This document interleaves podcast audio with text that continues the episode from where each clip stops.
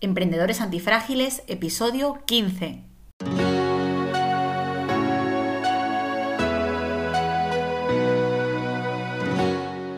Bienvenidos a un nuevo episodio de Emprendedores Antifrágiles, donde aprenderás cómo hacer crecer tu negocio a través de ejemplos reales de nuestros invitados emprendedores. Sacaremos a la luz la realidad sin edulcorar del emprendimiento y los negocios Trataremos problemas reales que aparecen a la hora de hacer crecer un negocio, estrategias que no salieron del todo bien y sobre todo aprenderás cómo salir reforzado de estas situaciones y convertirte en un emprendedor antifrágil.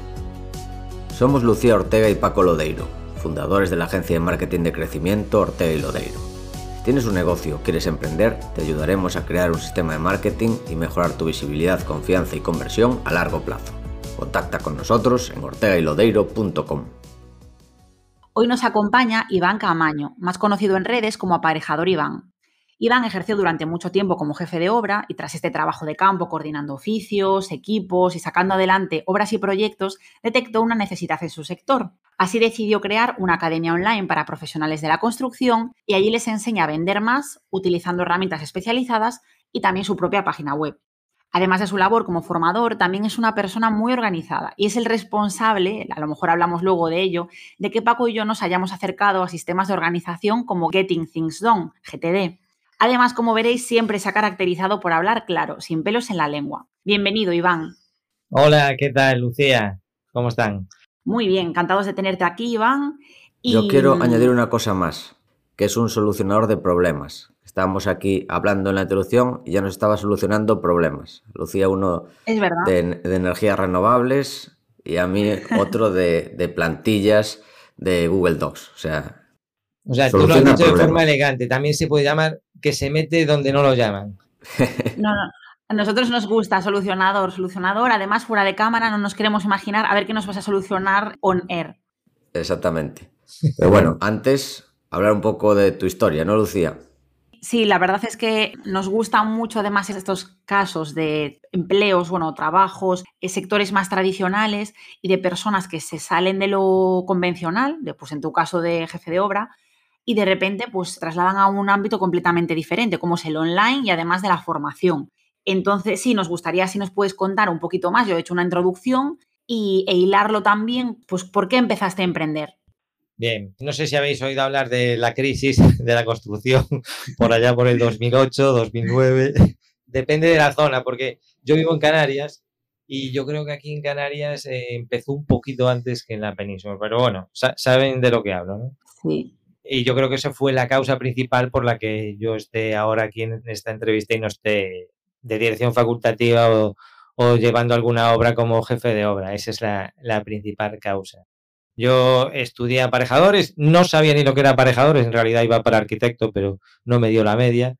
Y luego descubrí que era una profesión bastante interesante, empecé a trabajar en las obras y, así estuve bastantes años y muy entusiasmado. Era un, trabajo que la verdad que me, que me llena bastante, muy entretenido, todas las jornadas son diferentes, tratar con muchas personas, muchos retos, mucho solucionar problemas, muy contento ¿no? Eh, con ese trabajo. Pero claro, vino la crisis y se acabó la fiesta. Tenía buen salario, vivía bien y estaba además metido y con dos hipotecas a tope.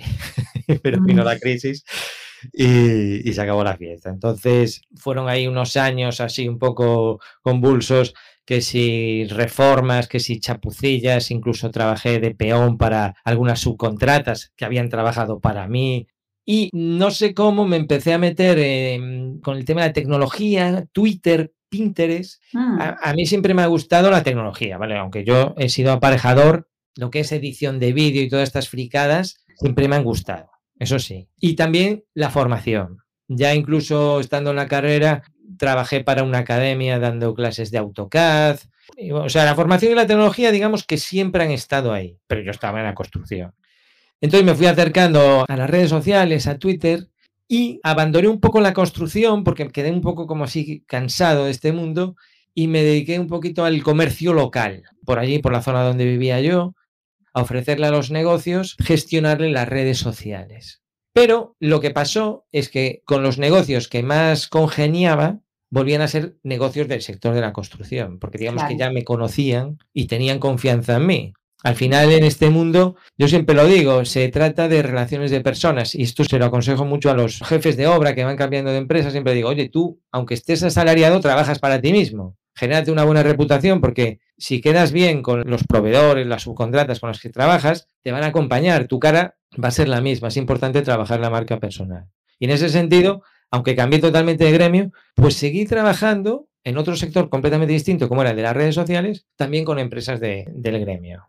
Bueno, no sé si más o menos he resumido un poco cómo estoy aquí, ¿no? Es por la crisis, que me gusta la tecnología, también tuve un contacto con la Cámara de Comercio de Tenerife, ahí todavía les ayudé también con formación de redes sociales. Y luego otro, bueno, igual me estoy enrollando mucho, perdonad chicos. No, nosotros encantados que nos cuentes. Yo de hecho te iba a hacer otra pregunta más, así que te iba a decir que por lo que comentas iniciaste con redes sociales, pero luego recondujiste a lo que es formación, ¿no? porque una cosa es servicios y luego ya hiciste tu academia. Sí, eh, claro, es que ya son tantos años que la verdad es que se me olvidan cosas, es verdad. A ver, te me estaba olvidando algo importante. Con el tema de la crisis, yo pasaba mucho tiempo en la oficina. O sea, antes estabas todo el rato en la obra peleando, pero claro, al final, en el último momento, en la última obra, tenía tres pelagatos y me sobraba un montón de tiempo, entonces yo estaba en la oficina ahí. Además, mi jefe iba y venía, o sea, tenía un montón de tiempo libre, ¿no? Y me puse a aprender un programa que se llama Revit, que es como el papá de Autodesk, ¿no? Y dije, anda, qué chulada es. Y no sé cómo se me dio por grabar un tutorial de Revit para YouTube. Hmm. Yo en aquel momento aprendí Revit gracias a un PDF. Y bueno, yo que me gustaba el tema de la tecnología, como dije antes, la edición de vídeo y tal, era muy fan de una empresa que se llamaba Video que tenía unos tutoriales que se pirateaban en Tarín, que hay un montón de sitios, y yo veía esos tutoriales y flipaba con los profesores españoles y dije, guau, me gustaría formar parte de esta, ser un formador más aquí. Y les escribí. Eran españoles, pero estaban en Graz, en Austria. Y les dije, oye, mira, te hice este tutorial de Revit en YouTube. ¿Qué os parece? Y bueno, les gustó y me hicieron una oferta. Me dijeron, oye, te vienes a Austria a grabar un curso de Revit, un curso de novedades de AutoCAD y no sé qué más me habían dicho.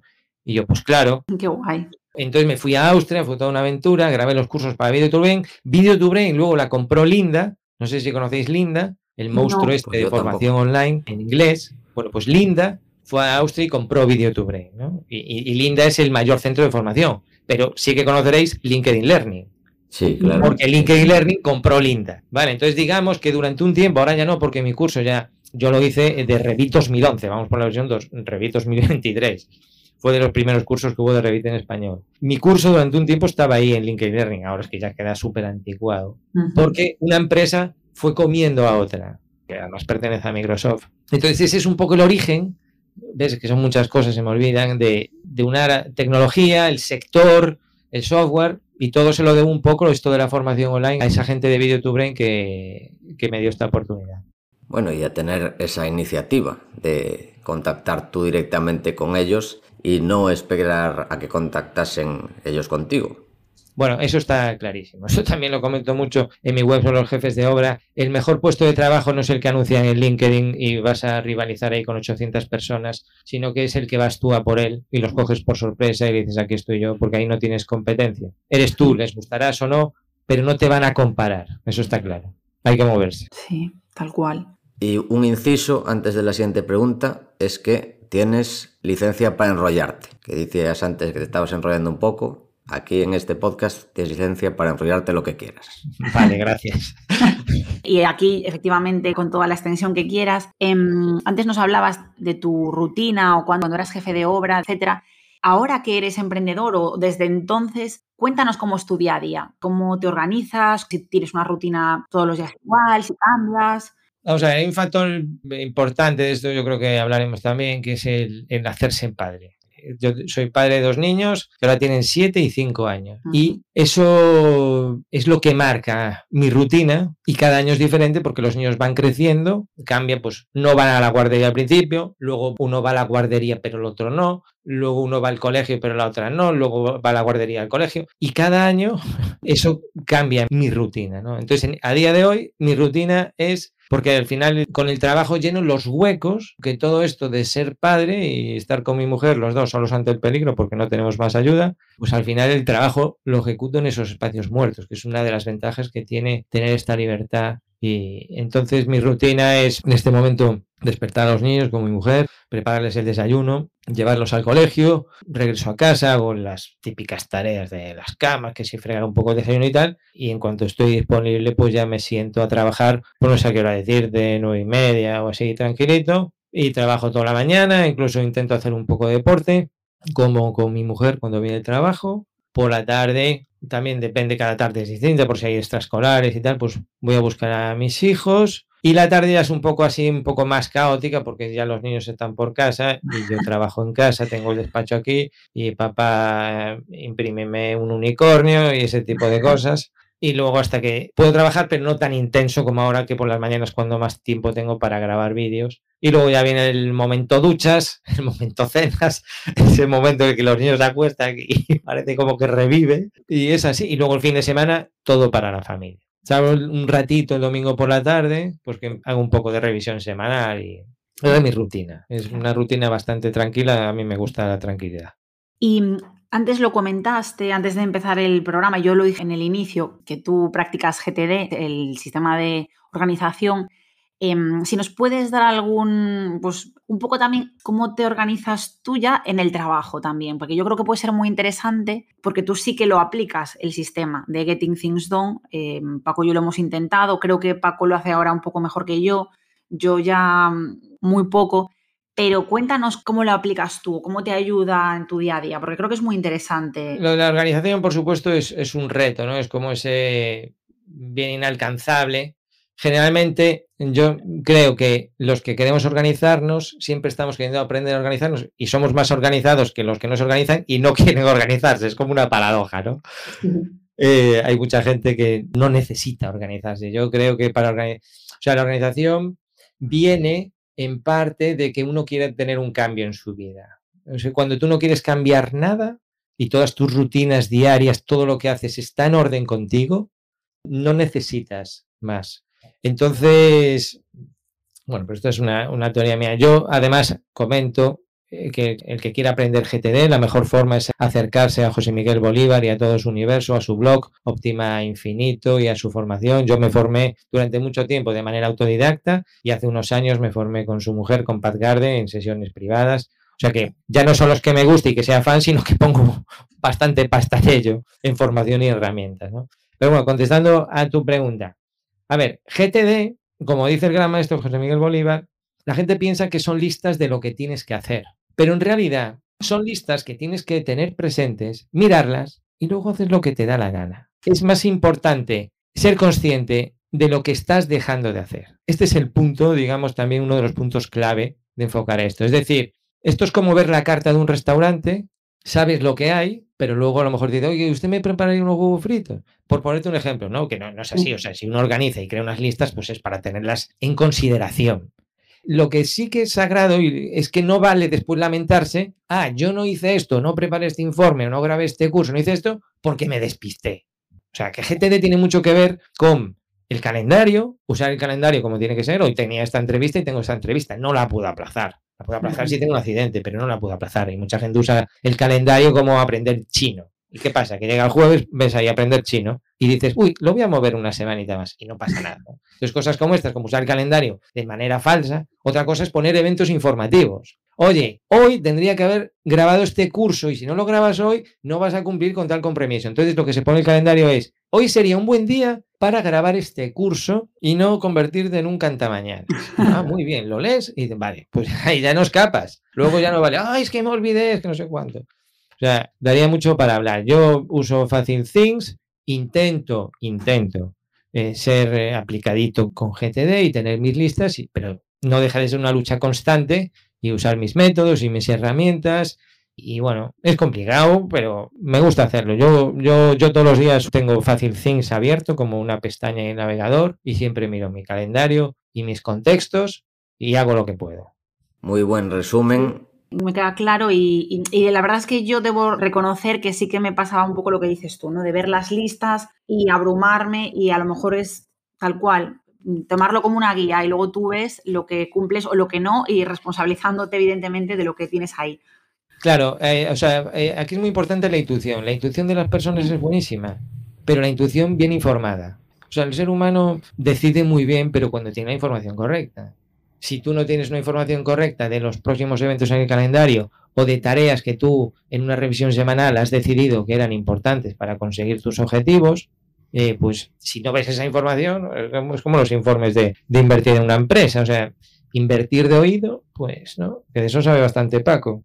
Pues se trata lo mismo a la hora de, ejecutar. ¿Qué voy a hacer? Bueno, hombre, ya te digo, eh, al final, según los inputs que vas recibiendo en tu día a día, en tu, hay vidas más caóticas que otras. Y hay un poco que es decir, eh, yo como jefe de obra, si ahora volviese a trabajar como jefe de obra, por supuesto me llevaría mucho todo esto de GTD, sin duda.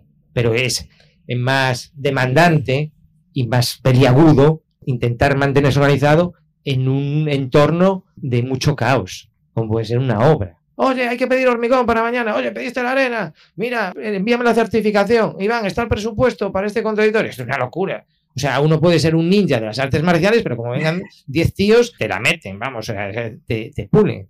O sea, al final es como una, una, defensa personal. ¿Está bien saber artes marciales? Sí, pero te vale con uno, con uno más grande que tú, con dos si son pequeños, tal, pero como vengan cinco de golpe, vamos, ya, ya puede ser Bruce Lee. Y con la organización pasa lo mismo. Yo lo que veo es que mucha gente se sabotea a sí mismo con interrupciones, con decir a todo que sí, con contestar el teléfono, permitir interrupciones constantes. Entonces nunca le va a servir GTD.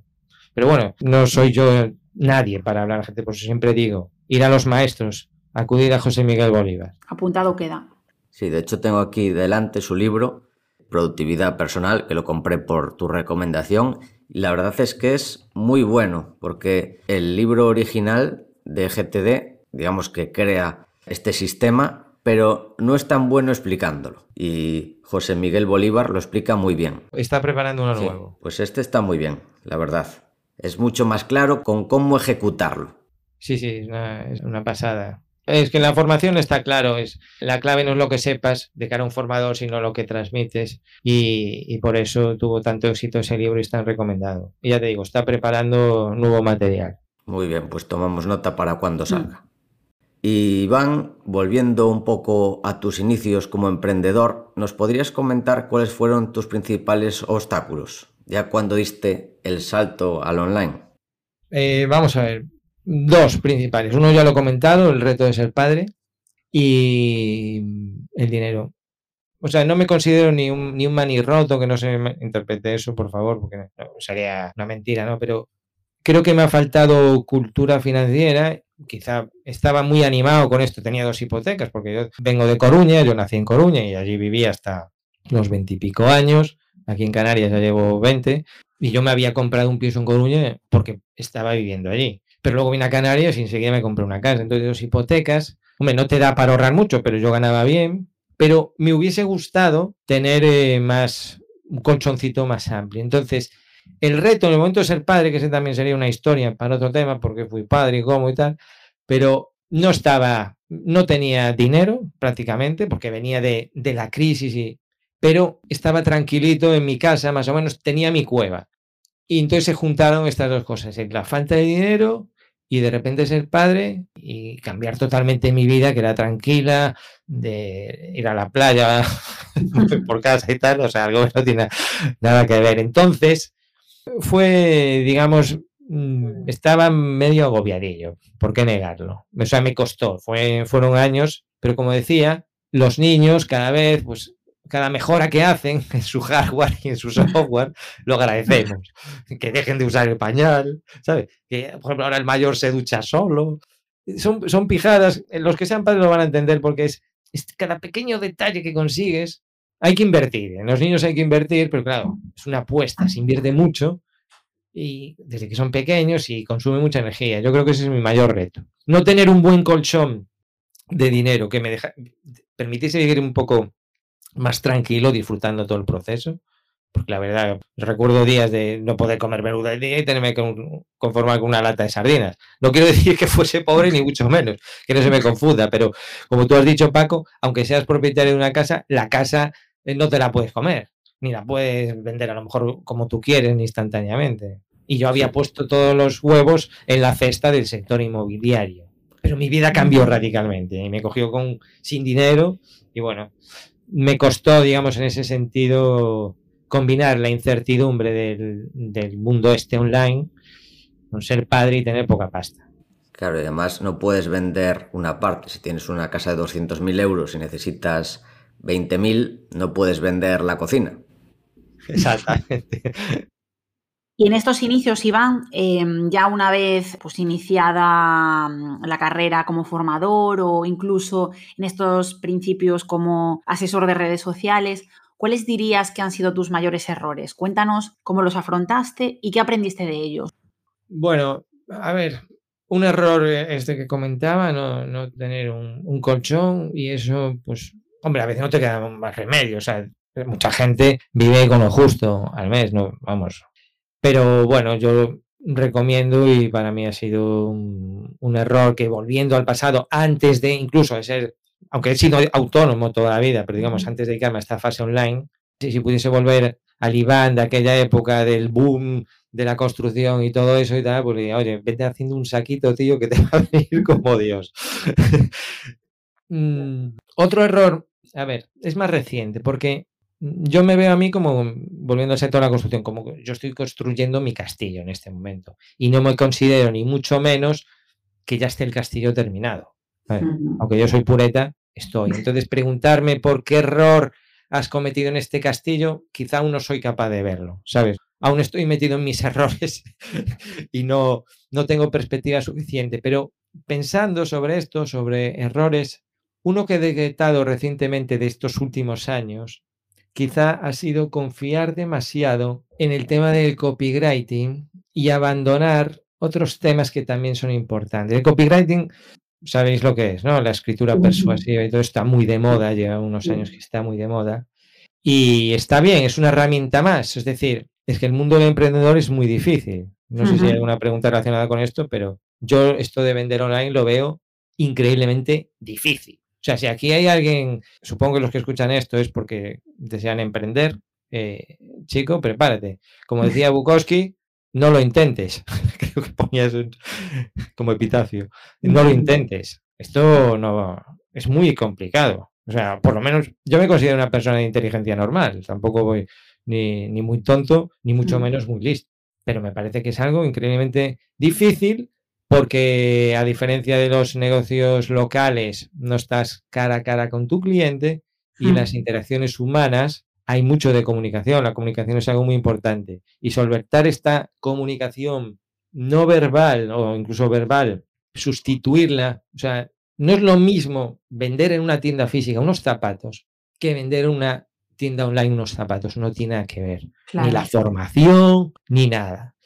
Entonces, el error que decía es, aquí no hay una, regla, no hay un camino, no hay haz esto y conseguirás vender, haz esto otro y conseguirás... No, no.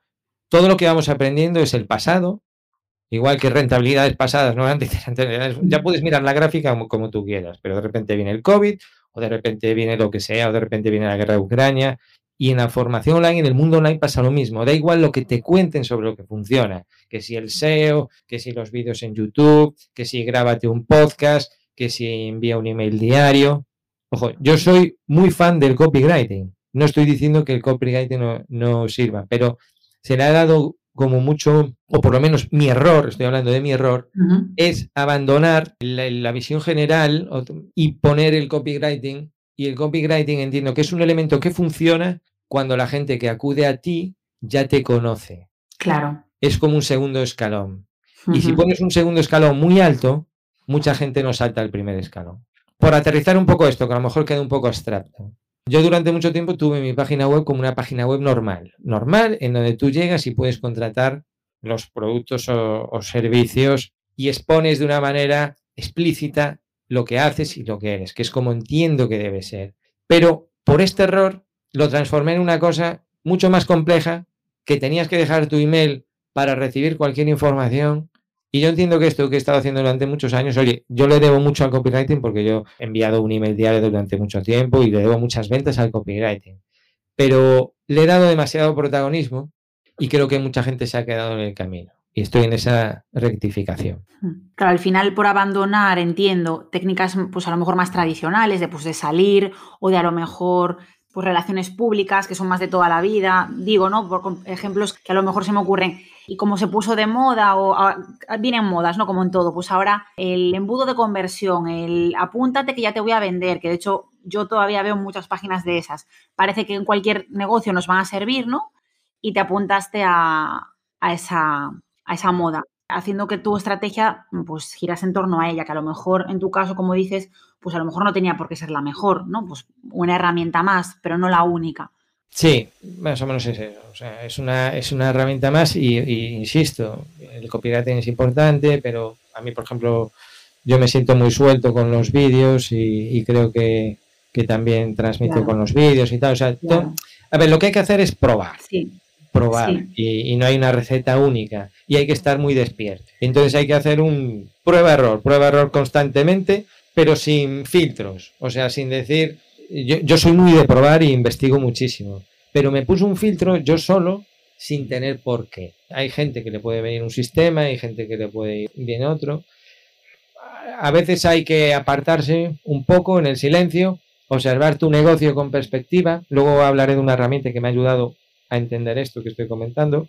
Y eso, mm, verlo en, silencio y aplicar lógica y sentido común. Yo siempre he sido un tío pues, con mucho sentido común de obra y no puedes andar con tonterías, ¿sabes? En el mundo online hay gente que ha nacido en el mundo online con sus negocios y no tenía que ver. Yo siempre digo, oye, mira, yo tontería las justas. Yo cuando estaba en obra y en Tenerife, eh, aquello parecía el festival de, la OTI. Un rumano, un georgiano, cuatro gallegos, dos asturianos y el sector de la construcción no es un sector de, oficina. Es un sector que a mí me han amenazado en la caseta de obra que me iban a partir la cara, así de veces. Y la mm. subcontrata que no le paga se la y tal. Entonces eso te hace estar con los pies en la tierra. Entonces, el salto de, esta realidad de la obra que te pueden partir la cara a vender un infoproducto, pues está bien seguir, adaptarse, entender los lenguajes y la comunicación, pero ser fiel a uno mismo y no perder el sentido común es importante. Estés en el sector que estés. Muy interesante. ¿Y cuál dirías que es la lección más importante que has aprendido durante tu carrera? Y puedes hablar de tu carrera previa de la actual o un mix, la que has aprendido en general? A ver, una es probar y, probar, insistir, comunicar mejor, la comunicación. Yo creo que la, comunicación es básica, es algo en lo que tenemos que estar luchando, con, o sea, mejorando muchísimo y más en el mundo online. La gente descuida mucho esto de comunicar. Busca tu método, pero hay que comunicar. O sea, el mundo online es un sitio con el que puedes conectar con cualquiera, y eso lo hace maravilloso, pero tiene un inconveniente que dije antes de que no hay la comunicación no verbal, no tienes a la gente delante. La, gente cuando se cruza por la calle, eh, tú te cruzas con un familiar, con un amigo, ya sabes cómo está, solo con verle a la cara. Y, ya sabes si lo que le está diciendo le está entrando por un oído y le está saliendo por el otro, le interesa o no. Y cuando estás vendiendo una tienda, eso lo notas y, y, y todo eso que es tan importante se pierde en lo online. Entonces, por lo menos lo que depende de ti, tú al final tú tienes un negocio online, tienes una web y tú no sabes qué pasa ahí.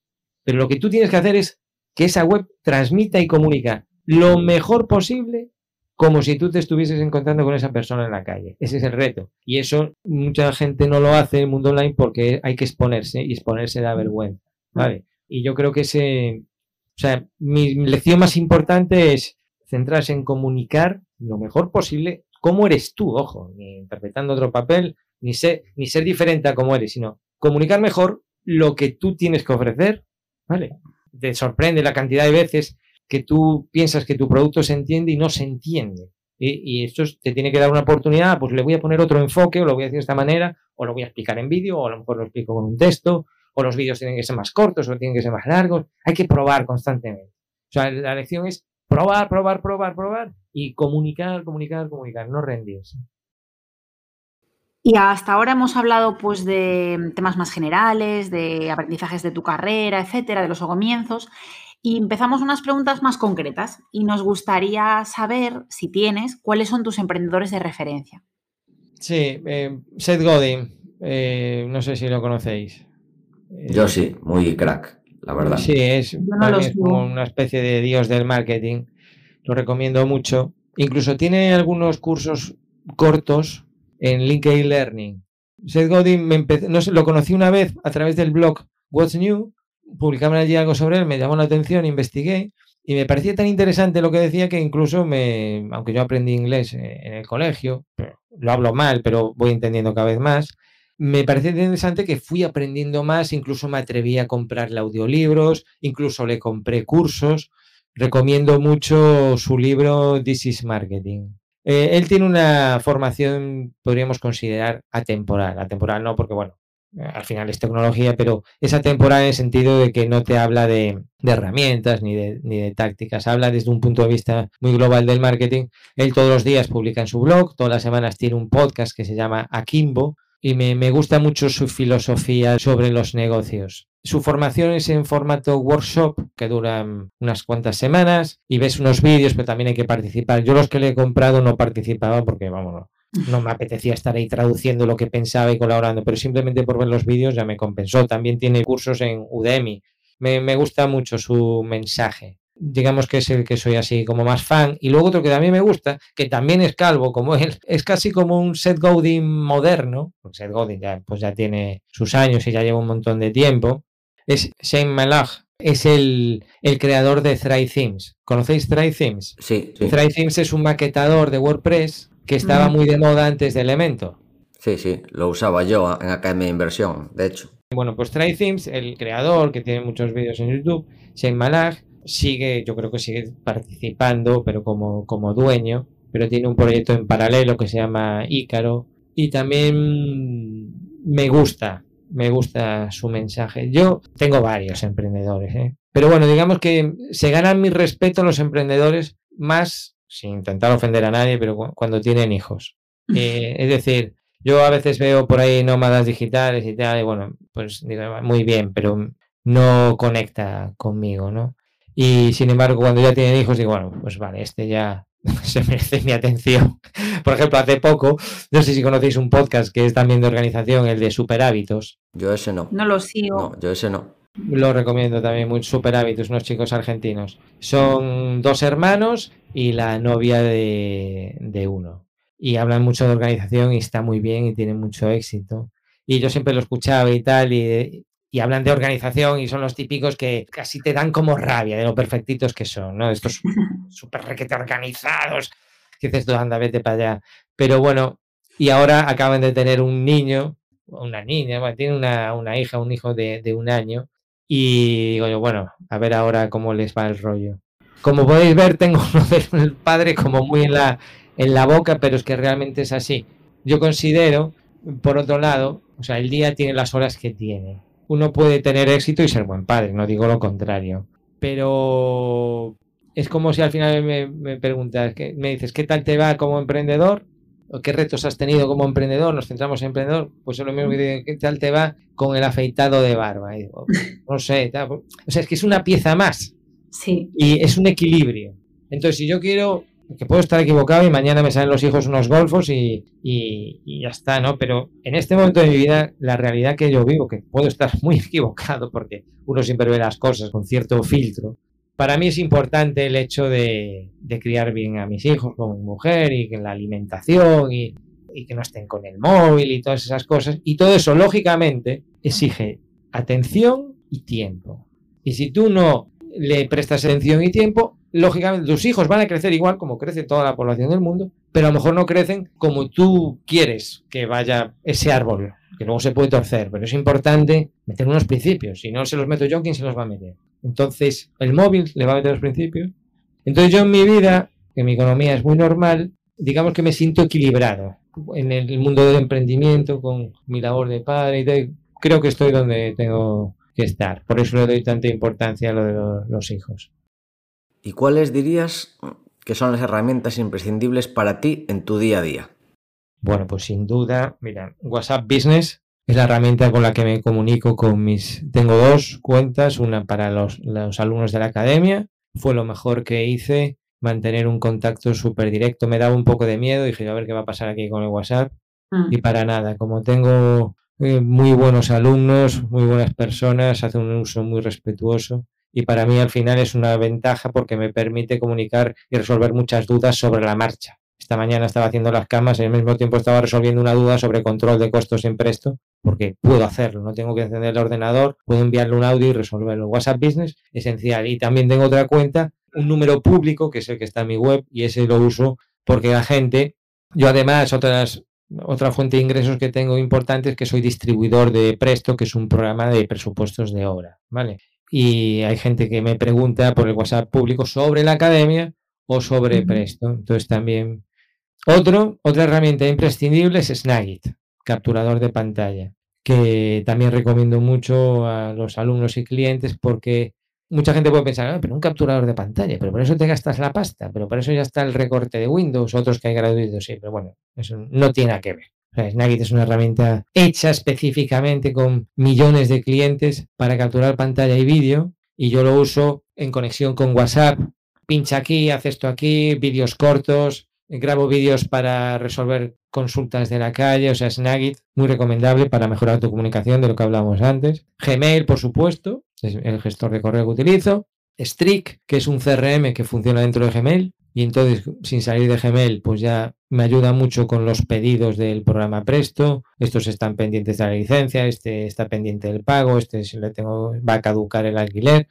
Eh, así como novedad del último año y pico, Airtable, que es una base de datos sin la que ahora prácticamente no puedo vivir, exagerando. Es una base de, datos, son como hojas de cálculo, pero más potentes porque te permite crear muchos tipos de valores y relacionar tablas entre sí. Y yo en Airtable ahora, por ejemplo, tengo toda mi información ahí, mi base de datos, porque me di cuenta, yo antes usaba WordPress para academia, ahora estoy usando otra herramienta que se llama Kajabi. Entonces dije, uy, aquí pasa algo. Tengo que tener mi formación, mis vídeos, mi contenido en algún sitio ajeno a la plataforma que use, porque yo si yo mañana cambio de plataforma, tengo que tener localizados los vídeos y las temáticas y tal. Y ese fue un poco el motivo por el que encontré Airtable y muy contento con ella y lo uso para muchísimas cosas más, para los cálculos del trimestre, meto ahí las transacciones del banco y, preparo el trimestre, para los trabajos web de clientes, muchas cosas. Y por último, la suite de Adobe. Soy suscriptor y Creo que Adobe ha hecho un trabajo impresionante y Photoshop em, es el que más uso y Premiere un poco, pero sobre todo me gusta también esa nube que han creado y que ya los archivos de Photoshop y de Illustrator y las bibliotecas están en la nube y entonces se comunica todo entre sí. Me parece una, una virguería lo que ha hecho Photoshop, una gran empresa. Serían esas. Acaba de comprar Figma, eh, Adobe, también para... Ah, sí, sí, claro. Mm. Ah, bueno, también Camtasia, por supuesto, que es como le... Snagit, se me olvidó decir, Snagit es de la misma empresa de Camtasia, de TechSmith. Entonces yo con Snagit grabo muchos vídeos para la academia porque ya tengo mucha práctica y no necesito luego andar con recortes ni nada. Pero Camtasia sí que la uso para los vídeos de las redes sociales, por ejemplo. Y otra, ya la última, TimeVolt, ese sí que fue el descubrimiento de este año. Hace un rato, antes de entrar al podcast, estaba editando un vídeo con TimeBall y los vídeos de las redes sociales los hago con TimeBall. Es una herramienta que hace una cosa muy simple, pero lo hace de una forma magistral, que es eliminar los tiempos muertos de un vídeo. Tú grabas un vídeo y lo, llevas a TimeBall y él automáticamente detecta todos los espacios de silencio. Es reversible, es decir, tú puedes decirle, pues este espacio me parece bien o este no, pero casi sin tocar nada más, con dos clics, tienes tu vídeo sin espacios y eso es vital para redes sociales porque la gente no, no perdona el aburrirse. Lo tenía aquí abierto en una pestaña que hablamos Paco y yo hace poco, me la pasó Paco para, explorar. La tenía además abierta aquí. Bueno, lo pasé por recomendación de Iván. Ah, vale, lo pasó por Iván. Sí, sí. El dueño, eh, Chris, no sé cuál, bueno, no me acuerdo, súper amable. Yo un, hacen directos toda la semana, muy cercano, te envía la actualización del programa por Google Drive. Y dices, guau, pues esta herramienta no parece que no está conocida y es un, como se suele decir ahora, un time saver, un liderador de tiempo brutal. Brutal. Y además la va mejorando. Ahora, por ejemplo, la parte que está en silencio, si quieres, puede eliminarla o la puede acelerar 3x. Eso está muy útil, por ejemplo, cuando estás haciendo un tutorial, de los que hago yo, dibujando en Revit pues hay momentos en los que estás hablando, pues ahora vamos a dibujar un muro. Pero mientras dibujas el muro estás haciendo clics y queda ahí la cosa como un poco... Entonces puedes hacer que esa parte que está en silencio, que vaya un poquito más rápida, porque a lo mejor el usuario tampoco le interesa tanto. Ese tipo de cosas son horas y horas y horas de edición y merece mucho la pena esa herramienta. Pero bueno, es una herramienta anecdótica para una función concreta. sobre todo las otras que comenté antes. También tiene los eh, punching y punch out, ¿no? El punching, el punch out, eso es cuando tú estás viendo un vídeo y hace como golpes de cámara que se te pone como en primer plano. eso lo haces pulsando unas teclas. vas, reproduciendo, vas pulsando teclas y te hace el punching. Que eso, hacerlo con un programa de edición de vídeo como Camtasia, como Adobe Premiere, te lleva una eternidad de tiempo. Una, pasada esa herramienta.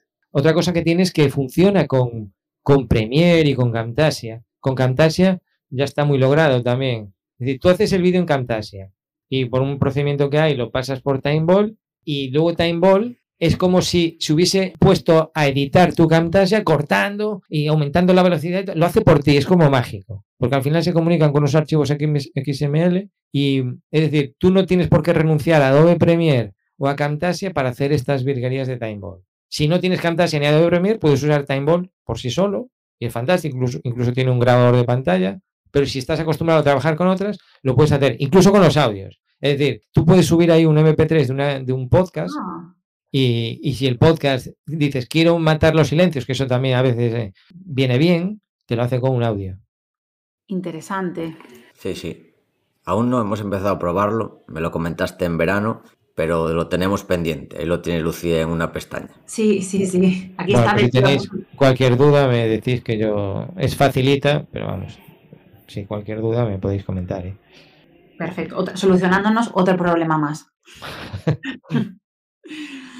y bueno, continuando con estas preguntas concretas, mm, cuéntanos, Iván, qué cualidad de un emprendedor consideras la más importante y también cuál consideras la más infravalorada.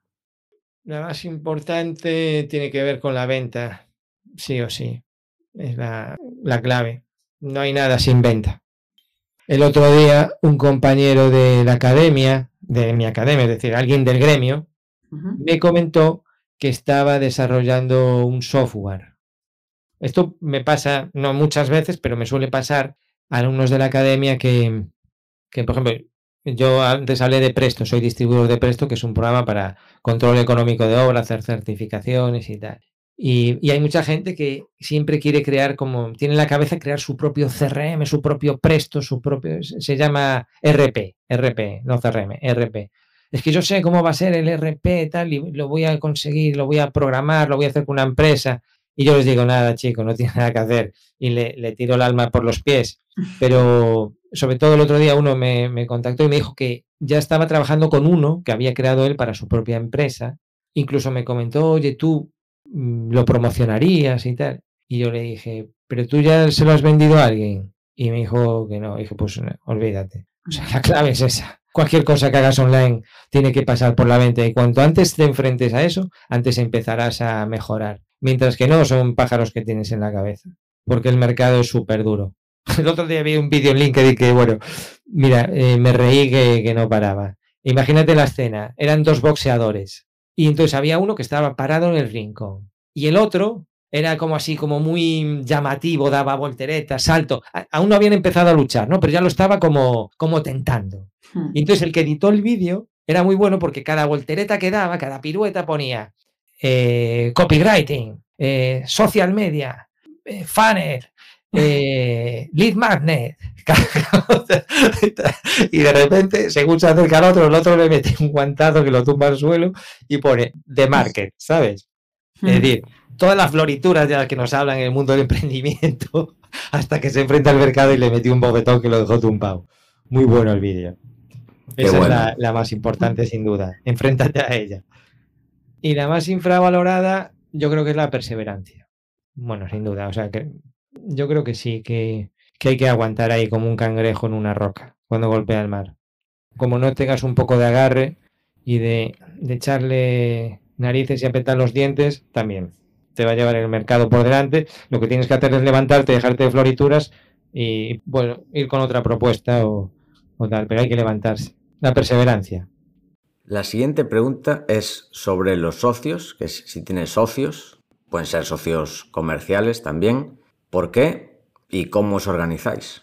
No, pues no tengo, no los necesito, ni tengo previsión de crear un negocio en el que los necesite a día de hoy. Y no, no he sentido esa necesidad. Lo único que se puede llamar socio, pero en realidad es como yo soy socio de ellos, pues es mi relación con Rip Spain, la empresa que tiene el software este Presto.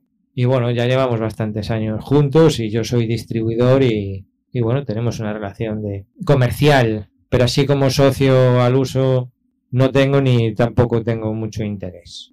Prefiero equivocarme yo, digamos. Y ahora ya encarando el final, Iván, te vamos a hacer nuestra ronda de preguntas rápidas para conocerte mejor y saber más sobre tus preferencias. Venga. Así que empezamos con un deportista o equipo histórico de cualquier deporte. Vale, un deportista. Alfredo Roen.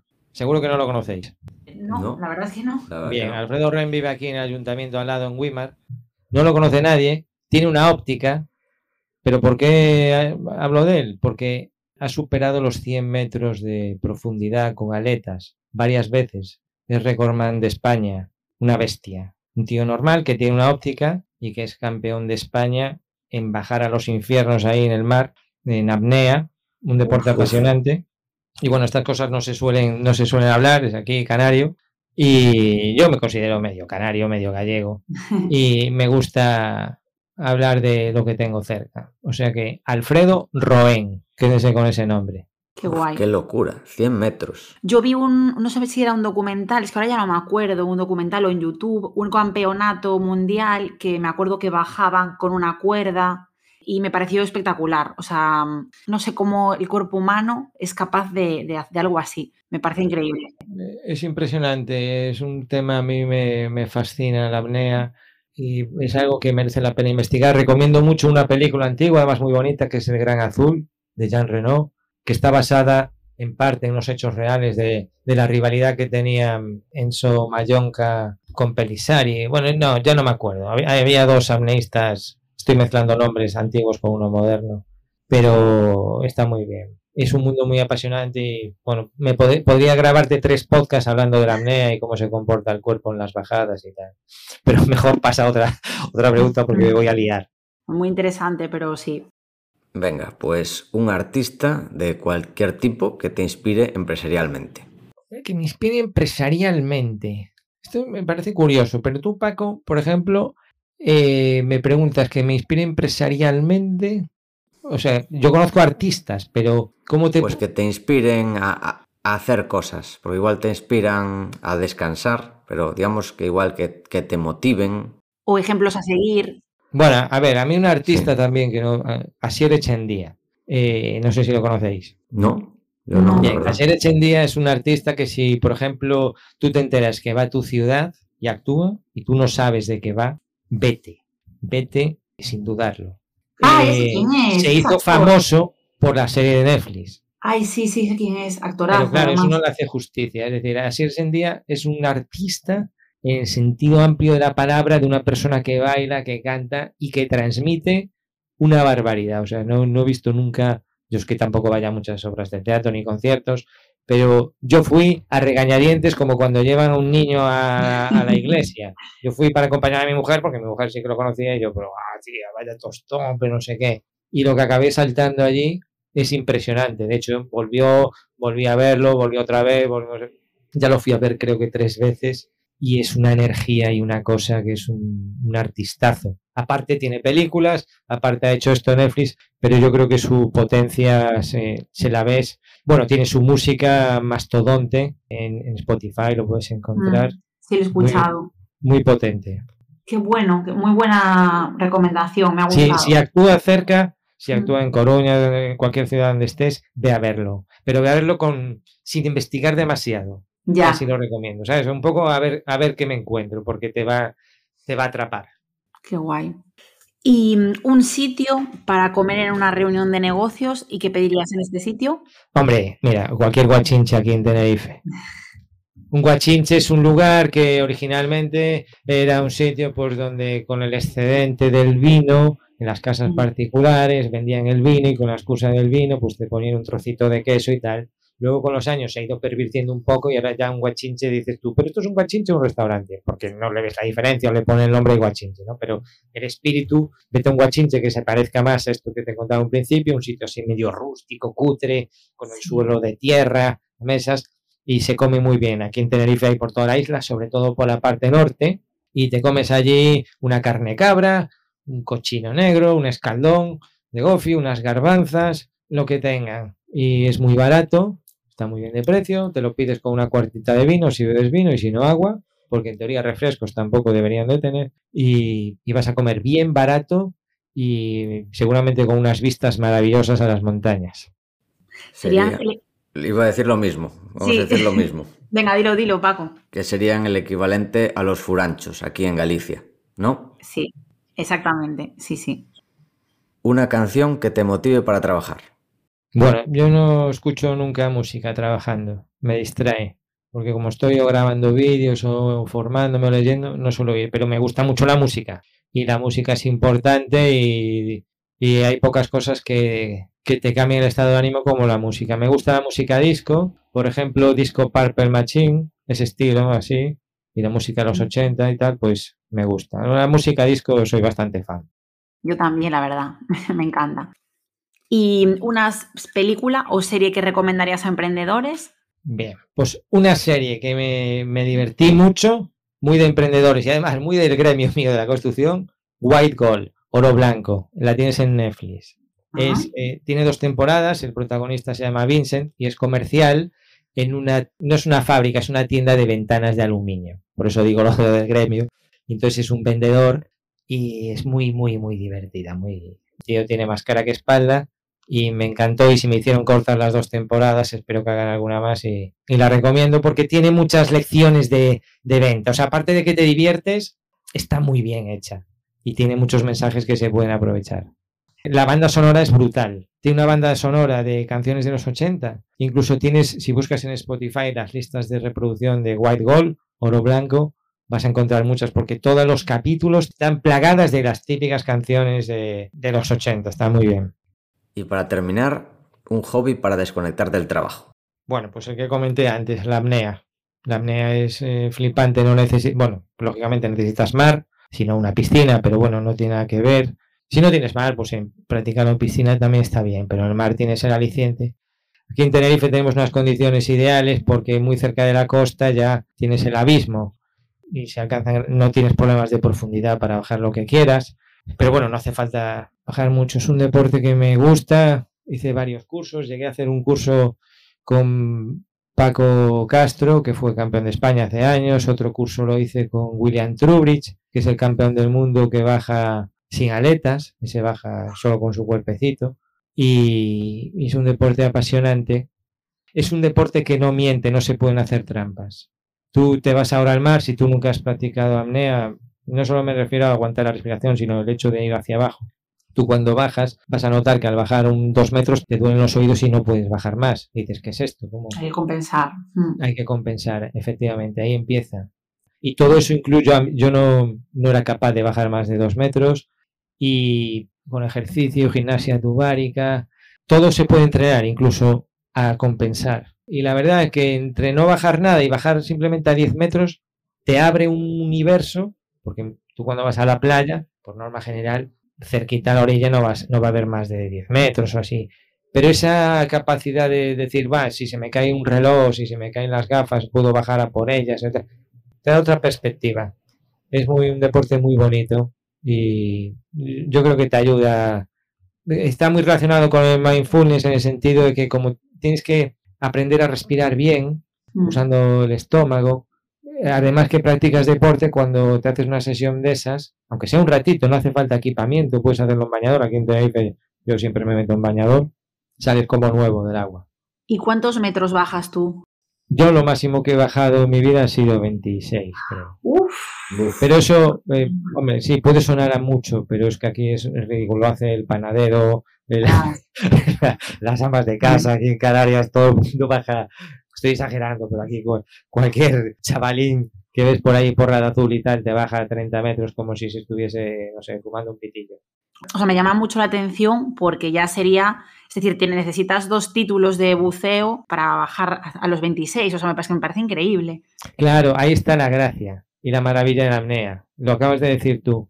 El buceo no tiene nada que ver con la apnea. Eh, tú puedes ver buceadores barrigudos que se acaban de fumar un puro o vienen de darse una comilona. Eso nunca lo vas a ver en la apnea. podrás ver algún barrigudo, pero te pone en tu sitio. Porque tú para hacer buceo, que lo hace muchísima gente, los turistas y todo el mundo, sí. no tienes que hacer, que hacer nada, porque tú tienes todo el tiempo del mundo para compensar. Tú te pones eso y como tienes una cantidad no ilimitada, pero tienes una cantidad muy grande de oxígeno en la botella, vas compensando y como si te tiras ahí 15 minutos para bajar y bajas en cualquier condición y luego tienes que subir y tomar tus precauciones porque estás metiéndote un oxígeno que no, está en tu cuerpo. La apnea no tiene nada que ver. Tú aguantas la respiración y no metes oxígeno adentro. Por eso pueden bajar esas profundidades sin reventar. los pulmones se comprimen con la sangre para se quedan del tamaño de una pelota de tenis. Hablo de esas grandes profundidades y luego se expanden. nuestro organismo está preparado para bajar esas profundidades, pero lo que te decía, cada metro cuenta y para bajar no vas a poder bajar si no estás preparado. Es como levantar peso. Tú vas poniendo pesos ahí en el levantamiento, el peso, peso muerto, y si no puedes, no puedes. Tendrás que ir mejorando la técnica, tendrás que ir aumentando poco a poco. Y con la apnea no tiene esa parte de, riesgo de, la descompresión y te pone en tu sitio rápidamente. Por eso me gusta. Qué interesante. Cambiando de tema, nos gustaría saber qué es lo que más te ha sorprendido este último año. Me ha sorprendido los vídeos en TikTok y el alcance que han tenido unos vídeos y en, LinkedIn. Eh, me habían hablado de TikTok, no le hice ni caso porque yo soy bastante escéptico con las redes sociales. yo las uso todas, ¿eh? tengo mi cuenta de Twitter, mi cuenta de Instagram, mi YouTube, siempre con unos números bastante modestos y soy bastante escéptico. Eh, incluso grabé unos vídeos para TikTok y ya yo iba a abandonar porque no. Pero de repente uno sonó la flauta no sé cómo, va por las 300.000 visitas, y eso, oye, quieras que no, me animó un poco a decir, oye, pues igual funciona, igual di con las teclas. Y a mí me gusta grabar vídeos y he grabado vídeos para TikTok y LinkedIn y han tenido cierta alcance y te da visibilidad y eso es bueno para el negocio. Entonces me ha sorprendido y voy a seguir haciéndolo. Aparte yo lo subo a Instagram porque los reels hubo hay un momento que se pusieron de moda y también pues le dieron como mucha visibilidad. Hay que aprovechar las redes, igual que las redes se aprovechan de nosotros, pues hay que darles ahí caña mientras quede. Es una teta que hay que darle y cuando sale bien, cuando no, no rendirse. Lo que te decía antes, no rendirse. Ni casarse, ni emocionarse demasiado, pero no, no rendirse. ¿Y qué has aprendido este último año? Bueno, yo estoy aprendiendo constantemente. Soy muy fan de, de la formación. Tengo Storytel, que me permite escuchar los libros en vez de leerlos, porque si los tuviese que leer, sinceramente, no leería ni el primero. Esta misma mañana acabé Un paso por delante de Wall Street. Y si no lo hubiese escuchado, no podría. Y así he leído muchísimos. Entonces, con Storytel, si eso se puede considerar formación, aprendo mucho. Y también con LinkedIn Learning, soy muy fan. Al haber sido formador, pues tengo acceso a esa plataforma y siempre estoy aprendiendo de temas variados y algo en lo que, digamos que me, estoy centrando ahora es el diseño, la estética, el diseño, el diseño en un sentido global, intentar no hacer las webs eh, relacionado con la comunicación. No me refiero solo a que sea minimalista, puede ser minimalista y que no te sirva para nada, sino intentar poner lo justo que comunique y que no sea un estorbo para el posible cliente. Intento mejorar en esta rama porque no tengo ni idea y me gusta y me gustaría controlar de diseño y aplicarlo tanto en mi negocio como en los de, los, en los de mis clientes. Ah, bueno, y también eh, sobre inversión me gusta. Llevo tiempo ya en la academia de, Paco, no sé si la conocéis, un chico muy majo que tiene una, academia de inversión. Y bueno, me apunté y me ha dado sus frutos y estoy encantado, pero quiero ir un poquito más, eh, ser más consciente de lo que hago y tal, y también junto con el diseño, por eso estaba escuchando este libro, también lo tengo ahí más o menos siempre presente, en aprender a invertir. Y por otro lado, ¿cuáles crees que serán las grandes tendencias de tu nicho? Puede ser sector de la construcción o como formador online. ¿Qué, qué se viene? Bueno, la construcción estoy un poco desconectado, la verdad. Además es un sector de la construcción que creo que se innova mucho. Hay ferias de construcción, se innova en materiales, se innova en software pero el problema está en que, digamos que los jefes de las empresas, los que llevan este sector, siguen siendo los mismos albañiles, con todo mi respeto a los albañiles que empezaron las empresas hace 40 años y es un sector que cambia muy despacio y le cuesta mucho invertir en nuevas soluciones constructivas, en nuevos materiales, en nuevos software. Entonces, por eso estoy un poco desencantado y desconectado en la parte de construcción, no en la parte de formación. En la parte de formación, tendencia, yo creo que mm, lo que me he centrado en, la, en el soporte, casi como en tiempo real a través de WhatsApp. Creo que hemos vivido una época donde mm, había cursos online con vídeos que puedes ver a, demanda y eso está muy bien, pero hay que ir un pasito más allá. Y yo, por ejemplo, lo veo en mi día a día con mis alumnos, compañeros de profesión al fin y al cabo, pero en este lugar está, eh, o sea, aquí están funcionando como alumnos y, el WhatsApp, esa ayuda, ayudarles en el momento que lo están necesitando. Claro, la gente está trabajando.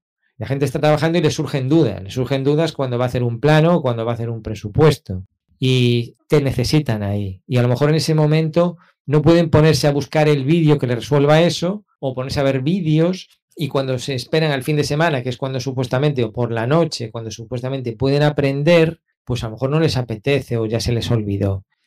Entonces yo creo que en la formación online en general, creo que el siguiente paso es buscar la forma de estar presente sin que eso esclavice tu vida. Yo tenía mucho miedo que eso ocurriese pero creo que la ventaja de la comunicación asíncrona con WhatsApp, es decir, hay gente que me dice, Iván, ¿te puedo llamar por teléfono? Ni de coña, ni se te ocurre, no hablo con teléfono por nadie, aunque pierda el cliente. O sea, yo ya procuro dar este mensaje.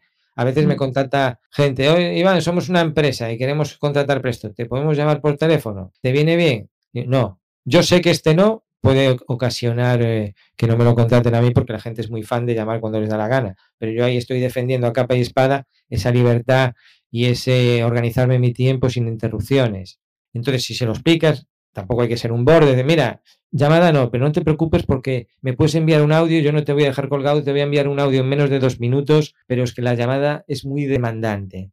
Y esto el 99% de la gente da. Entonces, luego no los engañas, porque si yo le contestas el teléfono en ese momento y luego, cuando ya es cliente, no se lo contesto, pues ahí choca, ¿no? Entonces intento aplicar eso. Por eso digo que el ayudar en tiempo real sin esclavizarte creo que es la, tendencia. ¿Y tienes algún proyecto para los próximos años que nos puedas comentar aquí? Bueno, además de la academia y de ser distribuidor de Presto, hacemos páginas web para nuestro nicho de la arquitectura y construcción y es el, digamos que la pata de mi negocio que más quiero desarrollar. Ya está en funcionamiento, ya tenemos clientes y nos va bien porque está mal decirlo, pero nos posicionamos que flipas y consiguen muchos clientes gracias a, estas webs que aparecen en Google cuando alguien busca empresas de reformas en Cantabria, por ejemplo. Entonces, sabemos hacerlo y lo hacemos rápido y bien, pero claro, lo que decía al principio, hay que venderlo. No vale de nada hacer algo ni ser el mejor si tu cliente no te busca, si cuando te busca no le pareces de fiar, si no te eh, me esfuerzo en vender esto, que yo es un producto que sé que funciona, que sé que es maravilloso, que sé que deja a los clientes encantados, pero hay que seguir trabajando en ello. Eso es en lo que quiero seguir potenciando en los próximos meses. ¿Y mm, tendrías algún consejo para personas que estén empezando, para novatos, de libros para emprendedores? Aunque nos has dicho que tú eres más de audiolibros, pero para alguien que esté empezando, ¿qué consejos le darías? Bueno, pues el primero, no lo intentes. si superas a prueba y ah, pero tú qué haces aquí, te dije que te fueses y tal. No, no, pero es que lo voy a intentar. Ah, bueno, entonces ve, te digo. Pues mira, yo creo que algo ya lo comenté al principio. Eh, siempre son muchas piezas, no hay una solución única. Eso es lo primero. Eh, lo que te estén enseñando es el pasado, o sea, ponlo en duda y algunas cosas te podrán funcionar y, otras, otras no. Es más, además se suele dar la paradoja de que es muy popular, a ti no te va a funcionar porque te juraron y perjuraron que un vídeo en TikTok lo ibas a petar y tus vídeos no los ve nadie, el copywriting era el no va más y nada, o sea que eh, ojo con esto, que pruebe, que pruebe, que pruebe, que pruebe, que se enfoque en vender, también lo comenté antes, hay que enfocarse en vender desde el principio, que no sea un cantamañanas, esto es importante también, que hay mucho humo online y oye, eh, no todos tienen por qué triunfar, está claro, y si triunfas, pues que sea porque te lo mereces. En este sentido, me gustan mucho los valores de Pepefon. Yo hace años que abandoné Movistar y Vodafone, aunque Pepefon luego fue vendida y bueno, ahora ya es una empresa un poco más grande, pero me gustan sus valores de tratar siempre al cliente en vez de al de fuera, no hacer solo ofertas para el de fuera y que le den al cliente que está dentro, ese tipo de cosas. Un montón de consejillos allí. Yo para dar consejos me, me pierdo, se me da muy bien. Buenos highlights. Y antes de terminar, nos gustaría que nominases a un emprendedor o emprendedora que te gustaría que viniese al podcast. Pues mira, ya hablamos de él. Me gustaría que viniese José Miguel Bolívar. A ver si lo conseguís. Creo que es una persona accesible y no pondrá ningún problema. Y es un poco diferente a lo mejor a nuestro perfil. José Miguel Bolívar, sé que estuvo en el mundo empresarial como un asalariado más, sé que lo dejó, él lo cuenta, y él se considera a sí mismo consultor artesano que, contase cómo le va con su formación, cómo hace para dar formación a la empresa. me gustaría mucho que lo entrevistaseis y, saber de él porque lo admiro, me gusta mucho todo lo que hablamos de GTD, pero conocer un poco más esa faceta de emprendedor estaría muy bien. Genial, pues lo nominamos, lo incluimos en nuestra lista y ya te haremos saber si acude a la invitación. Vale, y bueno, ya para terminar, ya te cedemos el micro para que saludes, para que hagas spam de valor, como decimos por aquí, para que nos recomiendes, nos llames a lo que tú quieras. Lo primero, estar agradecido de esta entrevista. Espero que sea útil para algo útil, que salga algún recorte el que lo esté oyendo. Seguro. Y qué más, pues hablar de lo mío, pues nada, si tú o conoces a alguien familiar o de, que tenga una empresa de arquitectura, un estudio de arquitectura, que sea o, una oficina de aparejadores o una empresa de construcción, háblale de mí y que se acerque por aparejador Iván, porque igual ahí saca formación útil de Revit, de Presto, de sus páginas web. Genial. Pues eh, ahora sí que sí, ya nos despedimos. Nos gustaría saber qué os ha parecido la historia de Iván, todos sus aprendizajes, qué nos ha contado. Contarnos también si compartes alguna vivencia con él, si has tenido algo similar. Y también, por supuesto, si quieres que entrevistemos a algún otro emprendedor en concreto. Os escuchamos. Si te ha gustado el programa, te agradeceríamos mucho que nos des tus 5 estrellas en Apple Podcast, tu me gusta en iBox, tu like en YouTube tus 5 estrellas en Spotify, ya que ayudarás a que este podcast siga existiendo y siga creciendo. Muchas gracias Iván y a vosotros, emprendedores antifrágiles, muchas gracias por escucharnos y hasta la próxima. Venga, un saludo, muchas gracias.